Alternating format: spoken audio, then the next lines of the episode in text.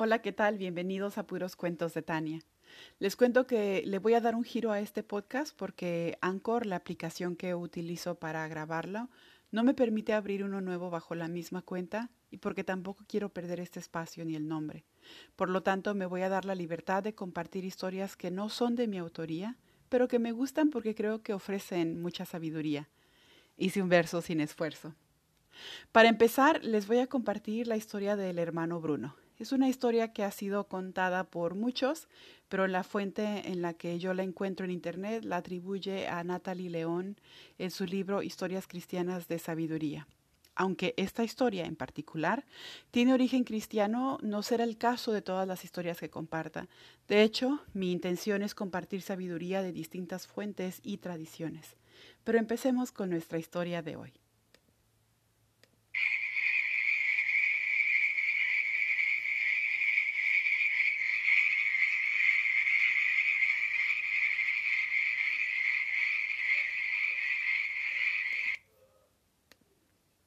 El hermano Bruno rezaba sus oraciones, pero podía escuchar a las ranas que parecían competir entre sí por la intensidad de su croar. Trató de concentrarse. En un intento por ahogar el estruendo, recitó sus oraciones en voz alta, con cada vez más fuertes, pero fue inútil. El obsesivo croar de las ranas estaba alterando su concentración mientras oraba. Así que de repente gritó Silencio. Estoy rezando. Y como el hermano Bruno era un santo y sus órdenes inspiraban respeto, de inmediato la naturaleza se quedó en silencio, así como cuando se apaga un fuego, y el silencio absoluto reinaba sobre todo el lugar. El hermano Bruno notó desde su ventana que los sapos habían dejado de croar, que los picos de las garzas estaban cerrados y que las moscas permanecían inmóviles. Ya no se atrevían a zumbar en un viento que se había callado. Contento volvió a sus oraciones, pero escuchó otra voz en su interior, y esta vocecita le dijo, ¿Y si Dios se complaciera más en el croar de las ranas que en el canto de tus salmos?